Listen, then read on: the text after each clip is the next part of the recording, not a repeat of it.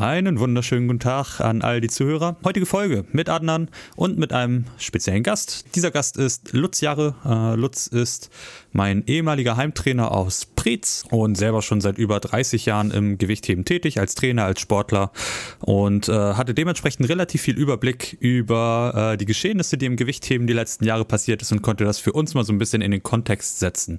Dabei geht es dann ums Jugendtraining oder wie sich das Gewichtheben entwickelt hat, wie sich die Vermarktung entwickelt hat und vieles mehr. Mega interessante Folge. Ich hoffe, ihr habt genauso viel Spaß wie wir an der Folge. Und wie immer, unser Aufruf an euch, uns zu unterstützen. Ähm, auf patreon.com slash randommaxout für ab einem Dollar die Möglichkeit zu unterstützen oder ab fünf Dollar im Monat die Möglichkeit, unsere Trainingspläne zu beziehen. Das sind unter anderem das Teamprogramming der Athletenschmiede, welches jeden Monat oder jeden Block äh, weitergeführt wird oder Sprint- und Sprungpläne und viele weitere Pläne, die beispielsweise auch anderen gestaltet hat. Also geht auf unserem patreon.com slash randommaxout und unterstützt uns. Außerdem habt ihr die Möglichkeit, eine Langhantel zu beziehen. Gerade jetzt, wo, äh, wo wir uns im Lockdown befinden und es unter anderem schwer sein könnte, im Gym zu trainieren, gibt es hier die Möglichkeit, ab 300 Euro eine Langhantel zu beziehen, die äh, Top-Qualität ist. Ich selber ähm, ziehe sie den Eleiko XF oder auch teilweise den Eleiko Training Bars, welche äh, 600 oder 900 Euro kosten vor, weil ich selber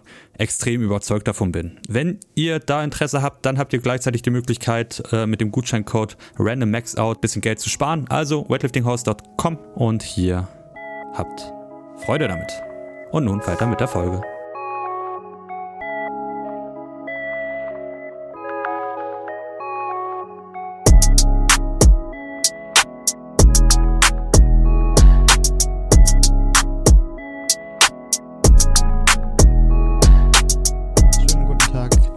Geht's dir? Mein anderen, mir geht's gut und wie geht's dir?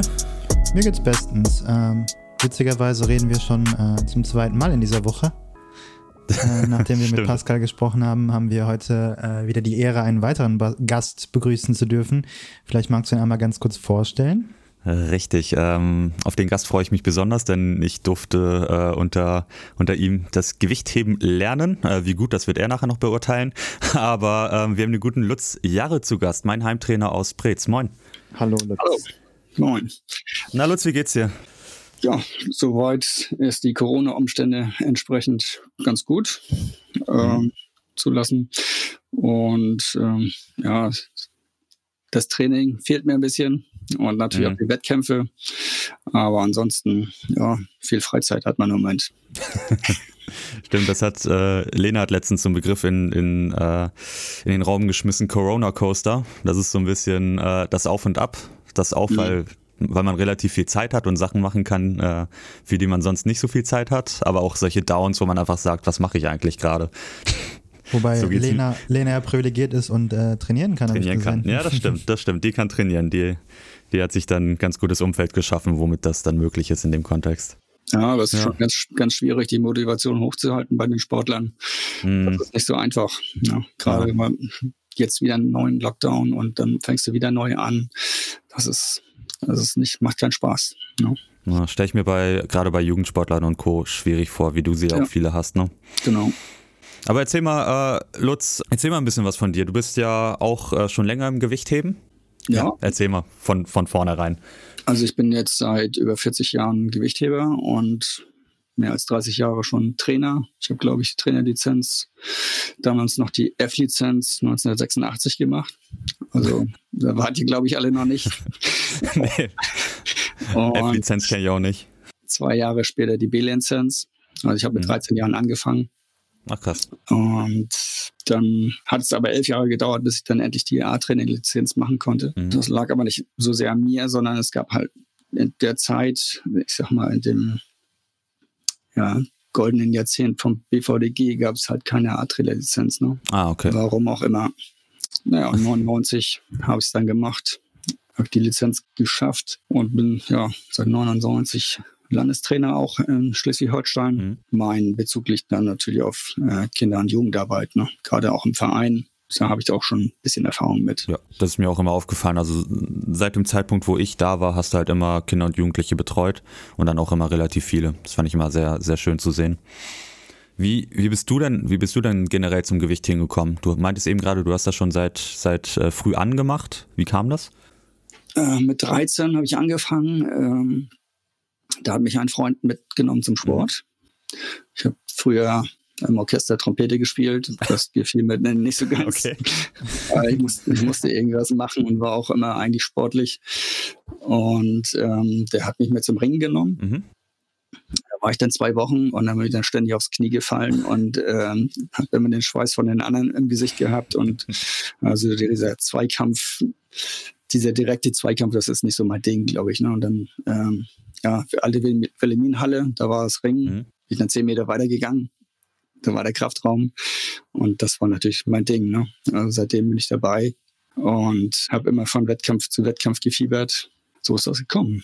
War das noch der alte Trainingsraum, von dem ich immer gehört habe, mit, mit Sand im Boden oder war das schon mit, mit Plattform? Nee, nee das, nee, das war schon der Kraftraum, den du Ach, kennst. Aber ja, da waren, äh, die Stadt musste dann jedes Jahr diese Holzplanken, die sie da, das waren so vier Meter Holzplanken, mhm. die nebeneinander lagen. Und wir hatten früher auch nur Eisenscheiben. Die hat dann die Stadt jedes Jahr ausgewechselt. Geil.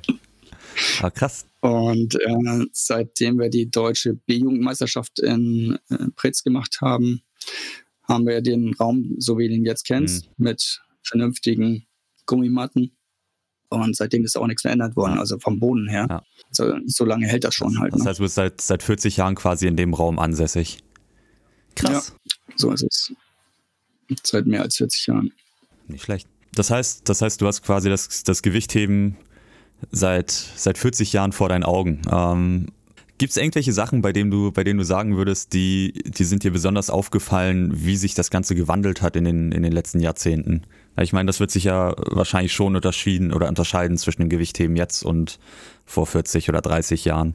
Ja, also erstmal haben wir ja, ich will nicht sagen sinn- und planlos vor uns hin trainiert, aber doch eher planlos. Mhm. Und ähm, das hat sich natürlich, oder das war auch mein Anliegen, also für mich selbst auch zu wissen, was muss ich jetzt trainieren und wann und wie. Mhm. Früher gab es ja kein Internet. Mhm. Du warst ja abgeschnitten. Der nächste Trainer war, weiß ich nicht, 500 Kilometer weg, von dem du auch keine Ahnung hattest. Oder mhm. der Trainer, der Ahnung hatte, von denen, oder die waren beim Bundesverband vielleicht oder in einzelnen Vereinen in Bayern. Das war ja dann auch noch, äh, Ost und West gab es ja da noch mhm. nicht. Das war ja nur Westdeutschland bei uns. In der Athletik stand, stand auch nichts äh, was so Trainingspläne oder so gab es da einfach nicht, äh, solche Thematiken. Hm. Ähm, das muss man sich alles aus, dem, aus den Fingern lutschen. Ne? Und äh, deswegen wollte ich auch äh, Trainerlizenzen machen, damit ich dann nachher mehr Ahnung von habe. Hm. So, so, so, rutscht man dann halt rein in diese Trainergeschichte. Ja. Das stimmt. So war es bei mir tatsächlich auch dann irgendwo, dass ich mich immer, also nicht so, dass da niemand war, aber dass man halt immer selber noch ein bisschen mehr, bisschen mehr rausfinden wollte. Naja, aber du gehst jetzt ins Internet und äh, guck dir Patricia an. Mhm. Die hat ja auch so angefangen, hat sich angeguckt, wie die das machen. Ja. Ja, das haben wir, das haben wir natürlich auch gemacht. Wir haben uns angeguckt äh, beim Wettkampf früher, wie, haben, wie machen die anderen das, äh, die Guten. Mhm. Ne? Und ja, ist so. Da war keiner, der mir gesagt hat, mach mal dies, mach mal jenes. Mhm. Oder trainier mal das oder trainier mal jedes. Also das ist, ähm, das gab es alles nicht. Und ähm, weißt du ungefähr, wann sich das gewandelt hat? Wann das dann ungefähr losging, dass, dass äh, die Leute mehr Wissen aus dem Internet mit in den Trainingsraum mitnehmen oder mehr Gedanken mitgeben? Also das ging ja, schätze ich mal so 2005. Ja. So, da ging ja so die ganze Internet Halbgeschichte los. Äh, da fing das so langsam an, würde ich sagen. Mhm. Hat sich natürlich gesteigert und gerade auch mit CrossFit ist das natürlich eine ganz andere Nummer jetzt auch. Mhm. Äh, da sind natürlich viel mehr Menschen interessieren sich für Gewichtheben und das ist natürlich eine super Sache. Ne? Das andere ist natürlich, früher hatten wir keine Frauen beim Gewichtheben, mhm. außer beim Catering vielleicht. Ja, die haben einen Kaffee ausgeschenkt. Mhm. Aber Heberin, äh, wenn ich das jetzt sehe, wir haben ja nur noch zwei Heber, also Jan, mhm. Jan Mönig und, und äh, Matthias Burkhardt. Mhm. Und der Rest sind Frauen ja. oder Mädels. Ja. ja. Das hat sich extrem gewandelt, also das muss ich schon sagen. Und wann hatte das, wann hatte das angefangen bei euch, dass die äh, Frauen und Mädels zu euch kommen? Ich meine, Frauengewichtheben ist ja seit 2000, glaube ich, olympisch. Genau. Also seitdem etwa fing das an. Ich meine 2003 oder so habe ich dann das erste, die ersten Mädels bei mir gehabt. Okay. Und die eine ist ja dann auch mit 13 an die Sportschule nach Frankfurt oder gegangen. Ja, die hat so lange gequengelt, also ihre Eltern so lange belatscht hat, bis sie dahin konnte. Und hat das dann auch durchgezogen da, ne? Und ist auch Vierter auf der Europameisterschaft geworden, äh, Jugend-Europameisterschaft. Das Samantha, oh, Die ne? war schon ganz gut. Ja. ja, genau. Weil ich auch, wenn ich jetzt so zurückerinnere, ähm, zu dem Zeitpunkt, wo ich da war, das war ja dann um die 2010 herum, äh, waren relativ Mhm. wenige weibliche Sportler da, glaube ich. Ja. Also, äh, Also gar keine.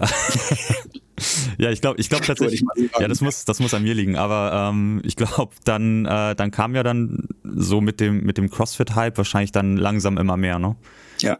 Das wird sich dann genau. wahrscheinlich ähnlich Also wie bei uns verhalten haben. CrossFit hat es richtig gebracht, Mhm. äh, was das Frauengewichtheben anbetrifft. Und ja, ich hoffe, das setzt sich auch weiter durch. Mhm. Und ähm, es ist auch ein ganz anderes Trainieren mit Frauen und Mädels.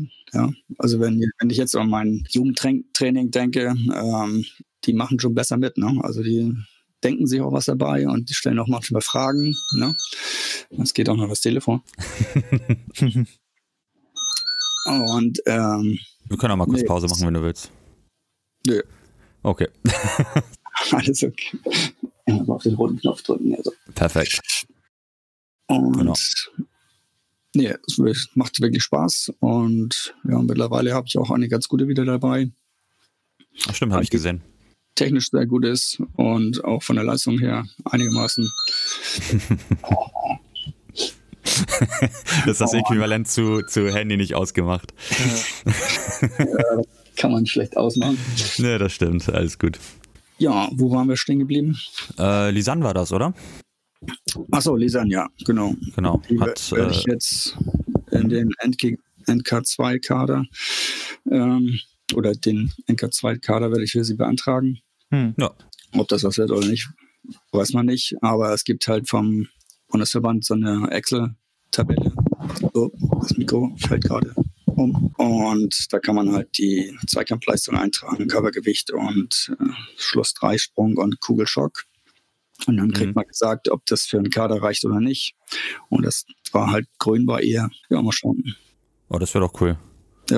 Das war ganz nett. Ähm, weißt du, was das für sie bedeuten würde? Wird sie dann auch auf Lehrgänge eingeladen werden oder? Genau, das wird sich dann, also ich mal auf Landesebene ist es so, dass wir, ich hatte für Samantha und Tobias Krüger, hatten wir schon mal Kaderförderung beantragt und auch bekommen. Mhm. Und das wird auf Landesebene wahrscheinlich dann auch so sein. Mhm. Was dann auf Bundesebene kommt, weiß ich nicht genau, aber auf jeden Fall dann Einladung zu Lehrgängen und solchen, solche Sachen. Ne? Ja, das ist cool. Wie lange ist Lisan jetzt dabei? Die ist zwei Jahre dabei. Ja. Also seit sie zwölf ist? Äh, genau, ja. Und die ist jetzt gerade gerade auch erst 14 geworden und ich wäre auch gern zur deutschen Schüler mit ihr gefahren. Ja, geht natürlich jetzt alles nicht oder ging nicht, Hm. leider. Aber die Kaderkriterien hat sie erfüllt und von daher schauen wir mal. Und wie kam sie zu dir oder wie hast du sie gefunden? Aber das ist ähm, eigentlich immer das Gleiche. ne? Das ist mehr Zufall. Also es ist kein Sichtungstraining gewesen oder der, derartige Dinge. Die Tochter meiner Cousine, Mhm. die Lene, die hat eine Halbschwester und das ist Lisanne. Mhm. Und äh, das ist also ein bisschen verzwickt. und äh, die meinte halt, äh, Lisanne braucht unbedingt eine Sportart, die sie machen muss, sonst verschimmelt sie. Ja, und wie das dann so ist, die haben alle auf dem Fleck gewohnt. Ähm, Lili, Linda und Lisanne. Und die sind dann gleich zu dritt zum Training gekommen. Also Linda schon ein halbes Jahr später, aber seitdem trainieren sie zusammen und das macht auch Spaß. Ja. Ist manchmal ein bisschen wie ein Hühnerhaufen, aber ist ganz lustig. Das kann ich mir vorstellen. Ja. Ja, also 12, 13-jährige Mädchen ist natürlich schon speziell, ne? Spezielles Alter. Und aber es macht halt Spaß. Das ist schön. Das ist schön. Ähm, das wird ja wahrscheinlich mit den anderen Jugendlichen nicht ganz so gewesen sein, dass es äh, Tochter der Cousine etc. ist. Wie machst du es mit anderen Jugendlichen? Wie, wie versuchst du die in den Verein zu bekommen? Also ich mache eine Schul-AG. Mhm. Bei uns am Theodor Heuss Gemeinschaftsschule ist das. Und die mache ich auch schon sehr lange. Äh, Das Problem ist nur, dass sehr wenige halt letztendlich äh, beim Gewichtheben bleiben. Ja. Warum auch immer. Die finden das alles gut. Ich kriege auch mal die Kurse voll. Überhaupt Mhm. kein Problem. Der einzige oder die einzigen beiden, die hängen geblieben sind, sind ähm, Yannick und Felix damals, glaube ich. Ach echt, das sind die einzigen dann auch. Mhm. wie das denn so ist. Ne? Hat Jan Patzke jetzt auch bei der ähm, Jugend Vollversammlung gesagt, äh, dass das immer irgendwie Zufall ist und vor allen Dingen auch ein Zufall ist, wen du da kriegst. Ob das nun ein sportlicher ist oder ob das ein Couch-Potato ist, mhm. das ist dann eben Zufall. Ne? Aber letztendlich kann man aus jedem was machen und letztendlich brauchen wir auch jeden Jugendlichen. Ja, der könnte ja vielleicht mal nicht äh, einen Leistungskader machen, aber der wird vielleicht mal Kampfrichter oder Trainer oder wie auch immer. Ne? Oder bleibt im Sport erhalten. Und ja. ähm, einfach nur aus Interesse, weil ich äh, ähnlich wie du auch eine Sport AG habe und das gleiche Problem, dass zwar jedes Mal 30 Kinder da sind und die auch echt gut mitmachen und auch Spaß daran haben. Was glaubst du, ist halt einer der Gründe, warum die dann nicht mehr kommen? Also bei mir, oder das ist eine, eine, eine Theorie von mir, die ich habe, ist halt, häufig ist es so, dass unsere Halle äh, an, in Schulferien zumacht und manchmal kommen dann halt zwei, drei Leute vorbei. Ähm, aber das verliert sich dann häufig dann nach den Schulferien halt auch wieder, weil es halt, ja, Kinder sind. Mhm. Mein, meine andere, mein anderer Grund wäre halt, ja, Gewichtheben ist halt einfach langweilig und zumindest nicht so interessant wie andere Sportarten, sprich Fußball, Handball und deswegen kommen die nicht. Oder noch eine andere Theorie wäre, die sind schon bereits in der Sportart, denen macht es zwar Spaß und die sind auch sehr talentiert, aber dadurch, dass sie halt bereits in einem anderen Verein sind, kommen die halt einfach nicht. Ja, also es ist mit Sicherheit ein Mix aus allem. Und dazu kommt ja noch, dass viele dann äh, auch sich überhaupt nicht bewegen oder wirklich nur an der Spielekonsole sind. Mhm. Ja, diese ganzen ähm, Social-Media-Geschichten. Es gibt ja so viele andere Sportarten, die man machen kann, aber letztendlich, ähm, weiß ich, viele kriege ich zum Beispiel aus dem Fußball. Ja, wenn die dann da nicht gut sind oder gar keine Lust mehr haben und dann irgendwie den, den die Sportart wechseln, so Sportart Hopping machen. Äh, solche gibt es dann immer wieder. Und ähm, manche bleiben dann hängen, aber viele halt auch nicht. Das Problem ist natürlich, äh, dass man auch, Daniel kennt ja den Kraftraum bei uns, mhm. da kannst du halt auch nicht 10, 15, 20 Kinder betreuen. Das geht gar nicht von der, von der Größe. Hm. Das würde nicht funktionieren. Und dieses Teambuilding kannst du halt nicht so äh, wie beim Handball oder Fußball. Dieses Zusammengehörigkeitsgefühl kannst du nicht so ja, bringen, wie, wie das halt Fußball und äh, Handball macht. Ne? Deswegen sind da so viele. Also ich, meine Frau sagt selber, ich habe Handball gespielt, weil äh, ich das in der Gemeinschaft gut fand. Aber die, die finden Einzelsportarten nicht gut. Aber denkst du nicht, man kann das theoretisch auch zu einer Gemeinschaftssportart machen, wenn man halt sagt, wir haben gemeinsame Trainingszeiten und wir machen auch andere Sachen außer Gewichtheben nebenbei? Also das ist ja das, was ich versuche häufig, dass ich halt versuche, trotz dessen, dass es halt eine Individualsportart ist, ja, eine Gemeinschaftssache daraus zu machen. Und das, das bringt eigentlich relativ viel, wie ich das jetzt so festgestellt habe über das Jahr. Ja, das, das ist natürlich eine Aufgabe, die äh, für einen Trainer schwierig ist. Ne?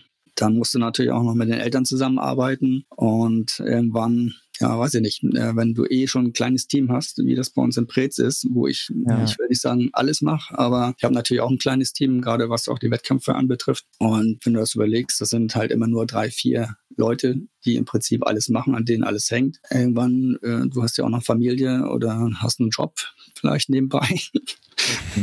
ja. Und ähm, ja, da kann es mal ganz schnell zu viel werden. Und äh, deswegen ist auch das Ehrenamt halt nicht so attraktiv, sage ich mal, weil es immer nur an ganz wenigen hängt. Ja. ja stimmt, das ist verständlich natürlich. Hm. An dem Punkt bin ich ja noch nicht. ein bisschen mehr Zeit. Auf der Jugendvollversammlung jetzt, äh, da sind wieder Dinge besprochen worden, was man alles machen könnte in dem Bereich auch. Ja, gut. das Umsetzen ist aber ein bisschen schwierig. Ne? Und ähm, ich habe auch bei den Trainerfortbildungen, äh, was ja, in Berlin machen die viele Schul-AGs und solche Geschichten, äh, richtig äh, Sichtungstraining. Grüße an Timon. Da, da, sind drei, vier, fünf Leute, die da beschäftigt sind, sag ich mal, die da äh, mitziehen. Aber die sagen auch, es kommt nichts dabei rum. Das ist einfach nur Zufall, wenn da wirklich einer hängen bleibt und der auch noch Talent hat. Ne? Hm. Die kriegen die Leute, die kriegen, die kriegen die Leute auch nicht in die Halle. Wie du es auch schon gesagt hast, ne? Alles, was hängen bleibt, ist ja schon positiv. Ja. Ähm, ich, kann mir, ich kann mir zusätzlich noch vorstellen zu den Theorien von Adnan, also beziehungsweise noch weiter fortführend wegen des Langweilig-Themas. Es ist ja schon eine Sportart, die sehr viel ja, Belohnung halt sehr, sehr spät äh, bekommt. Also die Belohnung ist halt nicht immer direkt beim Gewichtheben. Mhm. Du schießt halt nicht immer das Tor oder hm, hältst den Ball nicht immer. Ja. Ähm, und wenn es mal theoretisch, also man hätte natürlich die Möglichkeit, den Jungs und Mädels äh, früher eine Belohnung zu geben in Form von Bestleistung. Aber das wollen wir als Trainer ja auch irgendwie verhindern, dass sie jedes Mal äh, auf Teufel komm raus eine Bestleistung hochkrüppeln oder sowas in der Art, gerade in der Jugend. Also das heißt, das heißt, man hat so, so zwei, zwei Systeme, die das irgendwo steuern wollen, aber das halt das Ganze ein bisschen weniger attraktiv macht. Ja, ich meine, du kannst natürlich auch mit Geld viel erreichen, sage ich mal. Äh, wenn mhm. du dann die Gelder hast und machst mit denen irgendwelche Fahrten wohin, ähm, das musst du natürlich auch alles organisieren oder du hast das Geld und zahlst es aus der eigenen Tasche. Aber ja. ich sag mal, die drei Mädels waren letztes Jahr, glaube ich, in Erfurt. Das hat denen auch sehr Spaß gemacht mit der Elisabeth Oehler. Ah, okay. Ja, aber überleg mal, wie sind die da hingekommen? Das sind 12-, 13-jährige Mädels, die hm. musst du da hinfahren. Mhm. Zum Glück habe ich äh, die Eltern von Lisanne dabei gehabt. Die sind da mitgefahren und haben sich da vier, fünf Tage in Erfurt äh, bewegt und sind auch einige Kosten halt äh, im Hotel gewesen und äh, haben sich sonst die Zeit vertrieben mit, weiß ich nicht, Sightseeing oder wie auch immer. Aber sonst wäre das auch nicht möglich gewesen. Also ich, ich hätte die, die natürlich dahin fahren können, klar. Dann mhm. wäre ich zurückgefahren und dann hätte ich sie wieder abgeholt. Aber ja, ich meine, was soll ein Trainer ja. noch alles machen? Ja. ja. Ja. Das, sind ja, das ist ja nicht immer um die Ecke. Wenn das jetzt Hamburg wäre, wäre das ja nicht das Problem. Ne? Aber das ist meistens in Erfurt oder in Blankenburg oder in Leim oder da sind immer Fahrten, äh, da brauchst du selber zwei Tage und musst du übernachten oder wie auch immer. Ja, das ist halt schwer in dem Kontext, in dem wir uns befinden. Ne? Ja. Hm, ja. Jetzt, wo wir gerade über generell über Gemeinschaften sprechen und über sich einbringen in den Verein, ist mir halt gerade noch eingefallen. Ähm, habt ihr Kooperation irgendwie mit, mit CrossFit-Boxen? Weil äh, das ist ja immer ein schönes Beispiel, was man halt nehmen kann. Da gibt es ja auch Leute, die sich, obwohl sie äh, für etwas bezahlen, sich trotzdem irgendwie äh, ohne Geld zu verlangen engagieren. Also häufig sieht man in der CrossFit-Box, dass, dass man irgendwelche sogenannte Volunteers findet, die halt noch irgendwie ja, sich für irgendwas einsetzen? Ähm, habt ihr Leute, die äh, auch beispielsweise aus der CrossFit-Box bei euch trainieren? Und ja, habt ihr sowas? Habt ihr eine Kooperation? Äh, nee, Ko Kooperation haben wir so nicht. Also ich war jetzt zweimal äh, mit einer ganzen Mannschaft bei Lena und habe da trainiert. Äh, Anfang des Jahres, glaube ich, war es. Aber das müssten wir natürlich auch bezahlen. Von daher, ich weiß jetzt nicht, wie das ist mit dem neuen Verein, Athletenschmiede, ja. äh, ob man da was machen könnte. Das wäre natürlich äh, mal eine Maßnahme, ja. Weil ähm, A ist es wirklich ein bisschen was anderes und B ist es natürlich für den Kinder- und Jugendsport sehr geeignet, sage ich mal, um diese allgemeinen motorischen Fähigkeiten zu entwickeln. Ja, das ist eigentlich auch ein interessantes Thema. Ist es denn so, dass du der Meinung bist, dass die allgemeine sportliche Ausbildung im Jugendalter vorrangiges Thema ist oder bist du eher Richtung frühe Spezialisierung bedacht? Nee, also da bin ich eigentlich mit dem Bundesverband d'accord, dass man das kindgerecht entwickeln muss. Wenn es dann nachher zum Hochleistungstraining kommen sollte, das muss man natürlich entsprechend aufbauen. Dafür ist natürlich die Rahmenorientierung schon eine große Hilfe. Aber was man als Trainer haben muss, ist halt Erfahrung in dem Kinder- und Jugendbereich. Du musst wissen, in welchem biologischen Alter sind die, wann kannst du mit Kniebeugen richtig loslegen, solche Geschichten. Ja, wenn ich sehe, was im Internet gerade in Amerika und äh, Kanada, glaube ich, abgeht, wenn da Siebenjährige, die, weiß ich, äh, 30 Kilo wiegen, 40 Kilo stoßen, ähm, das hat dann nicht mehr so viel mit der Rahmenorientierung zu tun. Und dann beruft man sich da auf, weiß ich, Feigenbaum und andere, die dann Untersuchungen gemacht haben, äh, dass Maximalkrafttraining in dem Alter gesund ist. Der Hintergrund ist natürlich, glaube ich, äh, so wie ich das gelesen habe, dass, dass sich das Ganze auf Maschinentraining bezieht und nicht auf Gewichtheben. Aber das nutzen natürlich andere und sagen, hier, das ist gut und das macht man. Ich weiß nicht, wie jeder dazu steht, aber Siebenjährige also mit solchen Lasten, weiß ich nicht. Mhm ich glaube, ich komme nie in die Verlegenheit, darüber nachdenken zu müssen. Deswegen ist es sehr weit weg für mich im Gedanken. Also ich werde nie jemanden haben, der in dem, in dem Kontext so trainieren wollen würde. Bei uns ist es ja auch so im Landesverband, dass du ab zehn Jahren darfst du Gewichtheben, also wettkampfmäßig betreiben. Gut, man könnte natürlich auch schon früher anfangen mit denen, aber dann, mit denen muss man natürlich auch anders trainieren. So, und dann hast du wieder nicht den Platz dazu.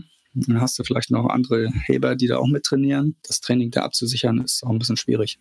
Naja, also äh, vielleicht noch ganz kurz dazu. Ähm, ich, häufig wird ja sowas aus dem Kontext gerissen. Also häufig sieht man irgendwie ein Video, wie dann halt irgendwie ein Jugendlicher oder ein Kind eine bestimmte Last reißt oder stößt und ähm, wir wissen ja gar nicht, ob das eventuell äh, mhm. diese, diese Top 2% sind, die äh, genetisch halt gesegnet sind. Ähm, ja, aber mit sieben? Ja, also ich habe da jetzt keinen, ich habe da jetzt keinen Einblick so recht, aber ich meine, die werden ja wahrscheinlich nicht anfangen, direkt 30 Kilo zu stoßen. Die müssen ja auch irgendwie wahrscheinlich mit einer leichteren Last angefangen haben. Ja, die haben auch fünf oder sechs angefangen. Das muss man, ja, ich, die, da können manche kaum laufen. Äh, ähm, und die fangen ja mit Gewichtheben an. Die, die Kinder, die, die interessiert das nicht, die wollen das einfach, ne? gerade wenn die Eltern dahinter stehen. Das merkt man immer wieder. Ich meine, ich meine, wenn man mal beim, beim Touren schaut, da fangen die Kids halt auch mit 4, 5 an und da sagt jetzt auch irgendwie keiner, um Gottes Willen, warum springst du von dem Barren oder warum machst du jetzt den Salto? Das sind aber andere Belastungen als im Gewichtheben. Ja, wobei man da auch sagen muss, ja. teilweise höhere Belastungen als beim Gewichtheben. Ja. Ne? Also ich meine, wenn du wenn du einen Rückwärtssalto machst und den landest, äh, es sind auch eine, eine hohe Last auf deine Knie. Also das so kann man das, glaube ich. Also man muss das schon irgendwie in, in Relation setzen und in Kontext setzen, ähm, um da irgendwie was sagen zu können. Aber ich will da jetzt auch nicht zu viel sagen, weil ich kenne den Kontext halt auch ja. nicht. Es kann halt auch sein, dass du äh, einfach recht hast und da ist irgendjemand dahinter, der das Kind dazu drillt, halt äh, 40, 50 Kilo zu stoßen mit sieben Jahren. Also es kann ja auch sein. Also ich bin mir ziemlich sicher, dass die Chinesen zum Beispiel nicht so arbeiten. Dass die vorrangig in dem Alter äh, allgemein äh, trainieren und nicht speziell. Dann, wenn sie wirklich gerade bei Jungs, wenn die Hormone sprießen, wenn Band- und Sehnenapparat entsprechend entwickelt ist, äh, dann auch anfangen mit dem Leistungstraining. Das war in der DDR so, das war in den ganzen Ostblockländern ist das so. Gut, vielleicht funktioniert das ja, ich weiß es nicht. Also das ist ja, das ist ja gerade der Grund, warum wir ähm, auch Leute deswegen halt nochmal fragen zu deren Meinung, weil es gibt ja beide Wege. Es gibt ja Leute, die relativ früh angefangen haben mit einer Spezialisierung im Gewichtheben und es gibt halt auch Leute, die relativ spät angefangen haben und beides hat halt irgendwie, was heißt Vorteile, aber es hat sich irgendwie durchgesetzt oder es, da, ist, da ist halt jemand rausgekommen, der relativ stark war. Deswegen dis diskutieren wir halt auch einfach ganz gerne darüber und wollen halt die Meinung unseres, ja, Gegenübers einfach wissen. Ja, aber, äh, Daniel hat ja selbst Erfahrung damit, sage ich mal, mit Seehan, wie das mhm. wie angefangen hat bei dir. Da hat er ja schon richtig Probleme gehabt. Das kann man natürlich, er war schon extrem viel älter, sage ich mal, als, als diese Siebenjährige da im Netz. Mhm. Ähm, aber ich weiß ja nicht, wann hat er damit angefangen. Weißt du das? Ich glaube mit zwölf, wenn ich mich recht also, erinnere. Ja, gut. Mit zwölf, also ein Jahr bevor er zu mir gekommen ist ungefähr. So, und dann ist das ein accelerierter Sportler, also ein Frühpubertärer. Witzigerweise habe ich das mal ausgerechnet, er war retardiert. Echt? ja, hat aber nicht funktioniert. Das hat in der, in der äh, Praxis irgendwie nicht geklappt. Das war in meiner B-Trainer-Lizenz Hausaufgabe, habe ich das einmal ausgerechnet und das hat nicht, ge nicht gepasst. Hm, das ist merkwürdig. Ja, dachte ich auch. Ja, so, so, so gewisse, Ver das ist ja auch nicht mal Verschleißerscheinungen. Ne? In seinem Alter muss man auch dazu sagen, Osgood-Schlatter oder zumindest so Patellaspitzensyndrome sind halt sehr häufig. Mhm. Und ähm, also das hat wir, haben wir im Handball oder Fußball haben wir es ja auch alle Tage lang.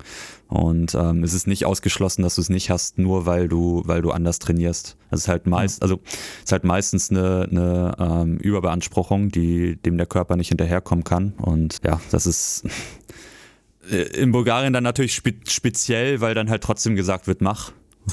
So, das ja, ist halt, das ist halt, das ist halt die Problematik dahinter, glaube ich. Man kann das natürlich auch strukturiert angehen, ne?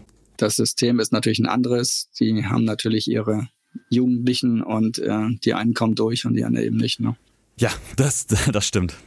Ja, es ist halt auch generell das Problem, weil es halt auch häufig ein anderer gesellschaftlicher Kontext halt auch einfach ist, ne? Also ich meine, wenn du irgendwie aus Bulgarien kommst, kann ich mir halt auch vorstellen, dass wenn du Leistungssportler bist, dass du äh, anders angesehen wirst gesellschaftlich und eventuell dadurch halt auch gesellschaftlich und äh, monetär Vorteile hast. Ne?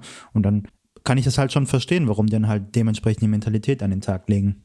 Ja, klar. Das hat aber dann äh, im langfristigen Leistungsaufbau, ähm, ja, von der Motivation her bist du natürlich da ein bisschen bevorteilt, sage ich mal, im Gegensatz zu den unseren West- hm. äh, Sportlern. Aber was den langfristigen Leistungsaufbau angeht, glaube ich nicht, dass das groß Unterschiede macht. Also ist natürlich klar, je motivierter einer ist, aber ich meine, wenn ich Patricia anschaue, äh, mehr Motivation geht eigentlich nicht. Ja. Mhm.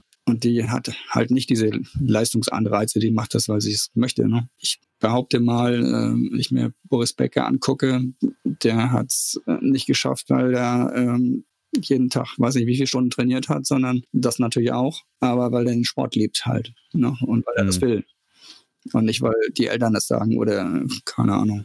Die Frage, die Frage, die sich mir immer stellt, oder beziehungsweise was, was ich mich entscheiden muss letzten Endes, ist es, möchte ich einen perfekt durchgeplanten Sportler haben, der äh, über einen langfristigen Leistungsaufbau hochgezogen wird, aber nach dem ersten halben Jahr abbricht, weil es äh, zu langweilig in Anführungsstrichen ist und halt nicht auf den Sportler äh, bezogen? Oder möchte ich, möchte ich versuchen, möglichst allgemein zu trainieren, aber so, dass die Person halt weiterhin im Sport bleibt? Und ich glaube, das ist für uns, die halt eher so im Amateursport, würde ich es jetzt mal nennen, im Breitensport äh, tätig sind, glaube ich, die, die, die Waage, die wir uns da halten müssen. Wie, ja. wie kann ich einen Sportler am Ball halten und trotzdem möglichst, möglichst sinnvoll mit der Person trainieren? Ja, deswegen ist es ja an der Rahmenorientierung so vorgesehen, dass man halt in gewissen Altersgruppen halt 60 Prozent allgemein und 40 Prozent speziell trainiert. Und das ja. sich dann nach und nach dann immer weiter zum Speziellen hin entwickelt. Das ist schon richtig. Genau. Das soll ja auch so sein. Ob die Vereine das leisten können, ist natürlich eine andere Geschichte. Das stimmt. Du hast eben ja äh, Patricia schon erwähnt. Du bist ja der Heimtrainer von Patricia. Ja. Ich wollte dich einmal fragen, weil du ja Patricia äh, trainiert hast, bevor sie in den Kader gekommen ist. Mhm. Meine Frage an dich ist in dem Kontext, wie sich äh, die Zusammenarbeit mit Patricia äh, verändert hat, als sie in den Kader gekommen ist, oder wie sich die Zusammenarbeit mit dem äh, BVDG da gestaltet. Hast du da so ein bisschen Einblicke, die du uns geben kannst? Ja, also die Zusammenarbeit mit dem BVDG ist sehr gut. Also mit dem Bundestrainer David Kurch zum Beispiel. Der macht mir auch Vorschläge für zum Beispiel Makrozyklen zum Beispiel oder gibt mir mhm. Tipps mit Winvoter oder was auch immer. Ich kann ihn im Prinzip einmal anrufen und wenn ich ein Problem habe, äh, kann ich eine Frage stellen und ähm, ist immer sehr auskunftsfreudig, sage ich mal. Also das mhm. klappt schon sehr gut.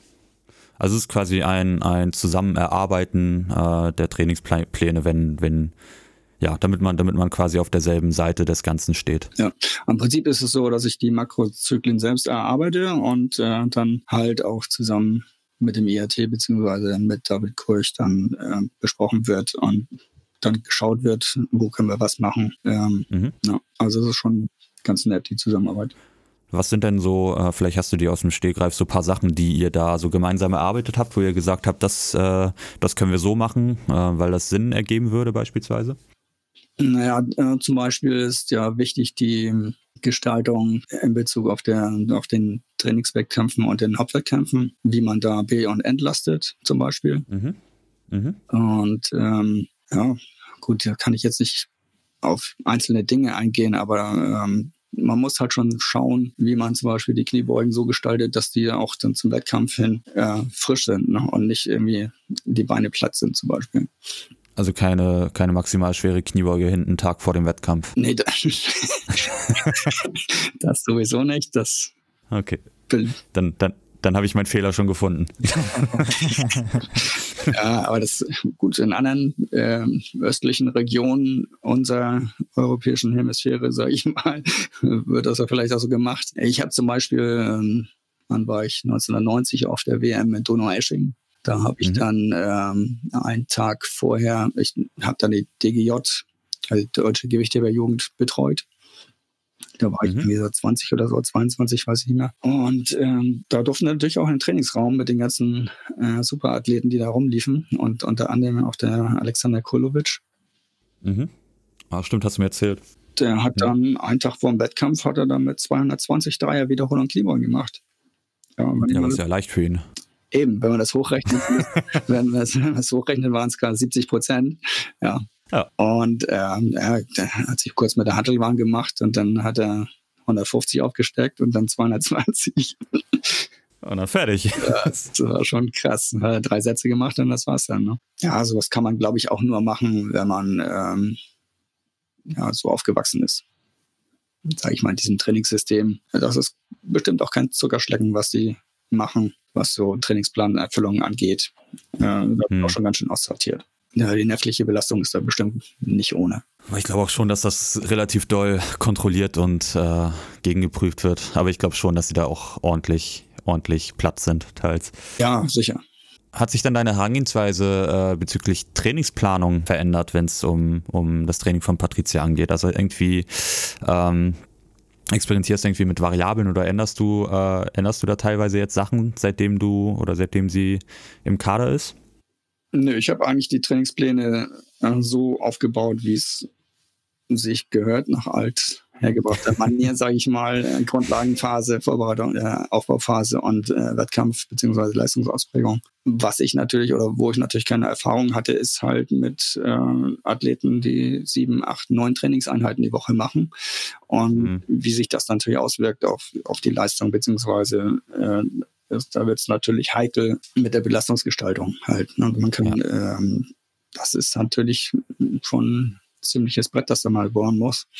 Und da muss man schon aufpassen, dass man nicht pro Woche dann halt überzieht. Ne? Also man, äh, ja. ist ja, der Trainingsplan ist ja auch so, äh, das ist ja ein, ein Sollplan ja, mhm. wie man trainieren soll oder an, dass man sich halten soll, aber nicht mhm. muss. Auch nicht im Bundesverband. Wenn das eben nicht geht oder wenn man schon absieht, äh, dass er die Leistung nicht schaffen wird in der nächsten oder übernächsten Woche, dann muss man halt schon gegensteuern. Ne?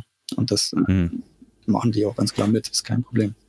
Also bedeutet, du kriegst ähm, vom, vom BVDG oder IAT eine Rahmenorientierung, ähm, wo, wonach sich das Training von Patri Patricia ungefähr richtet und du bist quasi die, das steuernde Element in dem Kontext. Ja, äh, sie ist ja schon ein bisschen älter und ähm, mit Rahmenorientierung könnte ich machen, äh, aber Aha. ich sag mal, die Wiederholungszahlen, die Umfänge, die da gefordert werden, sind natürlich schon äh, sehr hoch, teilweise im Schnitt. Mhm. Und da muss man halt aufpassen, dass sie halt nicht zu viel macht. Gerade auch, je höher das Trainingsalter wird, desto weniger Umfänge trainieren ja auch. Mhm. Das ist jetzt nicht extrem viel weniger, aber äh, sind halt nicht 400 Wiederholungen im Schnitt in der Woche. Ja, also wenn ich dann mal an Caruso denke, äh, der Feser hat mir mal seine Trainingsplanung gezeigt, da bin ich äh, 600 oder so hinten runtergefallen, ja, äh, im Schnitt. Ja, ja. das ist krass. Das ist richtig krass. Es macht Spaß, vor allen Dingen mit so einer motivierten Athletin zusammenzuarbeiten. Glaube ich. Hat die, die zu Hause gesehen. trainiert gerade. Ja, das, das ist leider ein Manko, äh, dass sie halt, wir hatten, als sie noch nicht im Kader war, war sie ungefähr einmal die Woche bei uns im Training. Hm. Meistens auf dem Samstag und dann haben wir ein bisschen Techniktraining gemacht. Aber der Rest ist ja mehr so online. Coaching. Ja. Ich sehe sie ja kaum noch, weil sie natürlich auch auf Lehrgängen ist und jetzt gerade auch wieder nach Leim fährt. Ja. Aber gut, das ist eine Erfahrung, die man machen muss. Und gerade im leistungssportlichen Sektor äh, hatte ich noch nie Athleten, und ja, das ist natürlich sehr interessant alles mitzubekommen, wie so ein Athlet dann auch reagiert. Wenn ich irgendwann mal ein, äh, ein Sportler, eine Sportlerin äh, haben sollte, die in den Kader berufen wird, hast, mhm. hättest du irgendwie spontan einen Tipp für mich, ja, worauf ich mich gefasst machen soll? Für, nein, nee, nicht, nicht den Sportler, sondern was, so. äh, worauf ich achten sollen, sollte. Ah, das ist ja schwierig. Das, der musst du erstmal. Nee. Also du musst halt den Sportler kennen. Ne? Du musst wissen, wie er mhm. im Training reagiert. Dann musst du noch fragen, wie geht's dir heute? Ähm, ja, ist so. Ja, ja ist, ist die Frage überhaupt. Ja. Gerade bei Frauen, äh, wenn die ihren Zyklus haben, kann das schon mal sein. Äh, äh, ich habe das jetzt gerade euch erst wieder erlebt. Ja, da sind die entweder haben sie Kopfschmerzen oder Bauchschmerzen oder sonst irgendwas. Und dann muss man mhm. das Training halt runterfahren. Ne? Das ist, das geht nicht anders. Oder gar nicht ja. trainieren, auslassen, solange das aussitzen, sage ich mal. Das ist ja dann auch nicht so lange. Oder ein, zwei Trainings. Das muss auf jeden Fall angepasst werden. Ne? Ja, natürlich. Immer. Gut, dann nochmal eine Frage zu dir. Und zwar, hast du eine Lieblingsübung ah, im Gewichtheben? Die sechs. Äh, von Böcken, von Böcken. Jeder, jeder Zuhörer fragt sich, okay, was ist die sechs? das ist eine erhöhte Position. Ja. Von den Böcken. Cool. Und ja, ich habe Trainingsmittelkatalog, habe ich, ja, wir rechnen ja nur mit Zahlen da. Genau. Das ist äh, reißen erhöhte Position oder umsetzen erhöhte Position geht auch. Weil du das, weil du das selber gerne machst oder aus ja. Trainersicht? Nö, wollte ich das selber gerne machen. Ah, okay, schön. Und aus Trainersicht, hast du da irgendwie eine, eine, Übung oder vielleicht auch aktuell eine Übung, wo du sagst, oh, die ist, die ist eigentlich ganz cool, warum habe ich die nicht früher gemacht? Äh, Machen lassen? Kniebeugen. geil. Kniebeugen geht immer. Das Übliche. Äh, okay, geil. Ja, ich habe jetzt eine, also, Athletin, ich habe eine Athletin jetzt, die ähm, hat ja, das, die hat eine Hassübung, das sind Züge. Warum auch immer, weiß mhm. ich nicht, aber. Ähm, Kann ich ähm, vollkommen verstehen, ja. Na, Kniebeugen ist auch mehr so eine Hassliebe, glaube ich, ne? Also wenn ich an, an mich im Prez zurückdenke, dann ja, dann ist es bei mir auf jeden Fall auch eine, eine Hassübung gewesen, Kniebeugen. Vor allem diese Spannungskniebeugen, die du aufgeschrieben hast. Ah, ja. Äh, Mach ich auch nicht ja. mehr. Das, nee, das, ja, das, sind auch Dinge, die man äh, ja selbst erfahren muss. Habe ich selber auch gemacht. Und ähm, ja, es belastet das Knie natürlich extrem, ne? Diese langsamen Bewegungen und ähm, gerade wenn du in einer halben Kniebeuge bist, dann hast du die höchsten Drücke im Knie und äh, das brauchst, hast du bei diesen normalen Kniebeugen halt nicht. Und deswegen sind diese tiefen, tiefen Kniebeugen einfach das Gesündeste, was du machen kannst. Ja, also es kann halt auch vom Vorteil sein, wenn du, wenn du so Spannungskniebeugen hast, dann kannst du, hast du halt eine, eine Sehnengewöhnung im besten Fall. Also quasi, du, du trainierst quasi äh, das Gewebe dahin hin. Aber ähm, es ist schon auf jeden Fall belastend, diese, diese Ausführung, also ja, muss ich auch sagen. Vor allen Dingen seelisch, weil du so wenig Gewicht machst und es ist einfach nur anstrengend, durchgängig. Ja. es kann funktionieren, muss aber nicht. Ne? Also es ja. gibt ja einen das, Trainer das in Deutschland, Zeit, der das propagiert. Wollte ich gerade sagen, das war die Zeit, wo äh, Peter Krinke relativ viel äh, rausgebracht hat. Ne? Genau, das ja. war so die, ja, habe ich auch immer mal ein bisschen gelesen. Ich glaube, anderen auch, ne? Ja. Also was man natürlich machen kann, ist äh, natürlich äh, diese Übungen halt abwechseln. Äh, dass, dass man, mit einbauen. dass man ab und zu mal diese Spannungskniebeugen macht, damit das eigentlich für den, den Reiz im Muskel halt mal was anderes ist. Ne? Aber äh, ansonsten, weiß ich nicht, auf Dauer, glaube ich, hilft sowieso nur Power, aber die normalen Kniebeugen werden, glaube ich, viel besser als äh, diese Spannungskniebeugen. Aber wie gesagt, das sieht doch jeder anders. Ja, wie gesagt, also vorbereitend würde ich sagen, also gerade weit weg vom Wettkampf kann man die bestimmt schon einbauen, ja. wenn man da den Vorteil sieht oder wenn man, Klar, äh, ja, wenn man das als positiv sieht. Und ja, also weder schlecht noch gut, würde ich fast sagen. Cool. Ähm, ja, cool, Lutz, dann sind wir ja quasi schon am Ende äh, der, mhm. der heutigen Folge. Ähm, noch irgendwas, was du, was du sagen wolltest, was du vielleicht an die Zuhörer geben wolltest? Also, was ich natürlich jetzt am meisten hoffe, ist, dass Corona vorbeigeht und äh, dass wir endlich wieder in einen geregelten Trainings- und Wettkampfbetrieb eintreten können. Ne? Also das mhm. ist das Wichtigste, was, was, was jetzt ansteht. Und ähm, alles andere würde, ich sag mal, wenn sich das jetzt noch weiter hinzieht bis ins nächste Jahr, weiß ich nicht, bis Mitte oder Ende nächsten Jahres noch, das wäre, glaube ich, schlecht für den, überhaupt für den, den allgemeinen Amateursport. Ne? Das, hm. Ich meine, Patricia trainiert so oder so und wird vielleicht, wenn die EM mitmacht, äh, stattfindet, auch äh, da mitmachen. Aber ähm, ja, letztendlich sind das nur die ganz, ganz wenige, die vernünftig trainieren können und alle anderen, ja. Ich hoffe nicht, dass die Vereine dabei kaputt gehen. Ne? Ja, muss man schauen. Ähm, so wie Adnan ja auch vorhin gesagt hat, ne, wenn äh, eine Halle schließt, in dem Fall halt der Sport schließt, dann äh, Sportler, die vielleicht gerade neu dazugekommen sind, ja. sind komplett heiß und äh, denken sich irgendwann, ja, ja, dann komme ich doch nicht. Ist ja eh durch. So, also, du könntest noch halt Trostet gehen. ja, geht ja aber auch nicht. Ist ja auch dicht. Naja, gut, bei Corona. Alles dicht. Aber ich meine, wenn ja. jetzt äh, Ferien sind zum Beispiel. ja. Ja. Ja, das ist echt problematisch. Gut. Ähm, und dann natürlich äh, das, äh, ja, das ist die Motivation. Ich, mir fehlt auch ein bisschen äh, in so eine viertelvolle Halle nach Brez zu kommen für einen Wettkampf. Ja, ich, Aber mal die Leute wiederfinden, wiedersehen. Du warst ja nicht dabei in Bremen, ne? Das war ja echt. Nee, nee. Das war erschreckend. Du hast ja. Kohorten gehoben, jeder Verein für sich. Äh, du siehst ja, nur deine Leute und nicht, nicht die anderen und äh, da fehlt einem so dieses Wettkampfgefühl und diese Gemeinschaft. Ja, von den Interaktionen. Das ist, schon, das ist ne? schon schrecklich, sowas. Echt. Ja. Aber es nützt nichts. Also auch Online-Wettkämpfe und so, das werden wahrscheinlich äh, mehrere oder es wird vermehrt stattfinden die nächsten Monate. Ja. Das ist dann einfach so. Gut, Lutz, ähm, wie kann man dich oder den Verein finden? Kannst du den Zuhörern nochmal eine, eine Richtung weisen? Auf Instagram unter Preza TSV Gewichtheben zum Beispiel mhm. oder auf Facebook. Mhm. Oder einfach anrufen, äh, Gewichte überfahren, Gewichte überfahren, schleswig-holstein.org. Ja, stimmt, G stimmt, GVSH. Ja, genau, genau, da stehen die ganzen Adressen drin, zum Beispiel auch meine Telefonnummer. Und ja, und ja, schön, wenn da durch diesen Podcast mal wieder ein paar Interessenten kam. Bestimmt. Bestimmt. Hoffentlich, ja. Wunderbar. Lutz, dann danke ich dir für dieses Gespräch. Danke. Jo, danke. Ähm, wünsche dir noch ein schönes Wochenende. Haben wir Samstag. Ähm, Und einen schönen Abend, ne? Auch noch, oder? und einen schönen Abend. ja, euch auch. Und bleibt gesund. ciao, ciao. Ja, bleib gesund. Tschö.